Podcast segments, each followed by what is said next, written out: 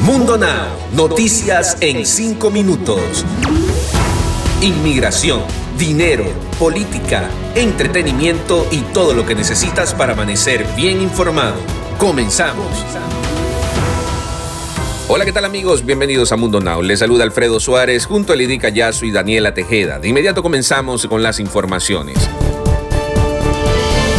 El gobierno del presidente Joe Biden estalló contra dos centros de detención de inmigrantes que están siendo investigados por múltiples denuncias de inmigrantes sobre supuestos maltratos y ordenó su cierre inmediato. No toleraremos el maltrato de personas detenidas y tampoco que vivan en condiciones deficientes, afirmó el secretario del Departamento de Seguridad Nacional Alejandro Mayorkas. De igual forma, explicó también que los cierres de estos dos lugares ubicados en el estado de Georgia y en Massachusetts incluirán la preservación de pruebas para las investigaciones federales en curso, la reubicación del personal de ICE si es necesario y el traslado de los inmigrantes detenidos. El ímpetu para una cuarta ronda de controles de estímulo se está construyendo en los pasillos del Congreso, ya que más de 80 demócratas y la vicepresidenta Kamala Harris han expresado su apoyo a los pagos adicionales a los estadounidenses. Seis miembros del Comité de Medios y de la Cámara de Representantes enviaron una carta al presidente Joe Biden pidiendo pagos adicionales a medida que el país continúa trabajando en la pandemia del coronavirus. La Organización Mundial de la Salud aseguró que las vacunas disponibles son eficaces contra todas las variantes del COVID-19. Asimismo, advirtió que la situación deberá seguirse manejando con prudencia porque el virus es considerado una amenaza persistente. Al menos siete presos fueron decapitados en un enfrentamiento entre bandas en Guatemala. El incidente se registró en el penal de Cantel, ubicado al oeste de la capital. La cárcel del penal es conocida por tener entre sus detenidos a miembros de la Mara Salvatrucha y de su antagónica Barrio 18 y además integrantes de bandas de narcotraficantes.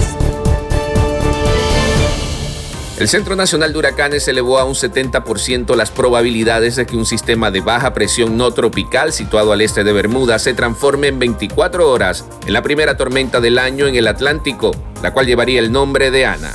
Oficialmente la temporada de huracanes en el Atlántico comienza el primero de junio, aunque desde hace años siempre se produce alguna tormenta antes de esa fecha.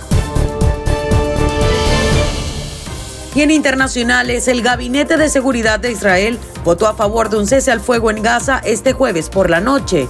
Según indicó el Jerusalem Post, una fuente del gobierno egipcio dijo que tanto Israel como los grupos terroristas que controlan el enclave palestino llegaron a un acuerdo en principio, pero todavía debían definir los detalles.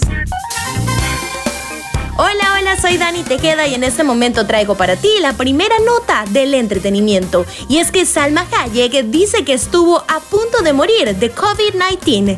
La actriz habló por primera vez de su enfermedad, de su terrible y prolongado curso y de todas sus consecuencias. La mexicana reveló que pasó siete semanas aislada en su casa y que incluso le tuvieron que poner oxígeno. Y por último, pero no menos importante, no cabe duda que los problemas en la familia Rivera parecen un cuento de nunca acabar. Y ahora quienes se encuentran metidos en el más reciente encontronazo son Lupillo y Juan Rivera, según dio a conocer este último. En una revista con el programa Venteneando, Juan Rivera habló sobre la autoría del tema El pelotero el cual recientemente lanzó su hermano Lupillo a dueto con el rapero Snoop Dogg, pues aseguró que el llamado Toro del Corrido se hizo pasar como el autor de la canción. Ay Dios mío, ¿será que sí se la robó? Deportes. Y en los deportes, Tigres presentó de manera oficial a Miguel Herrera como su nuevo entrenador tras los 11 años de Ricardo Ferretti en el banquillo. El conjunto de Nuevo León, a través de una transmisión en Instagram con Nahuel Guzmán, le dio la bienvenida al Piojo, estratega que dirigirá su séptimo equipo, entre ellos Monterrey, el acérrimo rival de los felinos. Y antes de irnos les comparto una frase de Mundo Inspira. La única manera de vivir es aceptando cada minuto como un milagro irrepetible. Desde Atlanta, Alfredo Suárez, Daniela Tejeda y Elidip Cayazo, recordándoles que pueden ampliar esta y otras noticias en nuestro portal www.mundohispánico.com y también en todas nuestras plataformas digitales.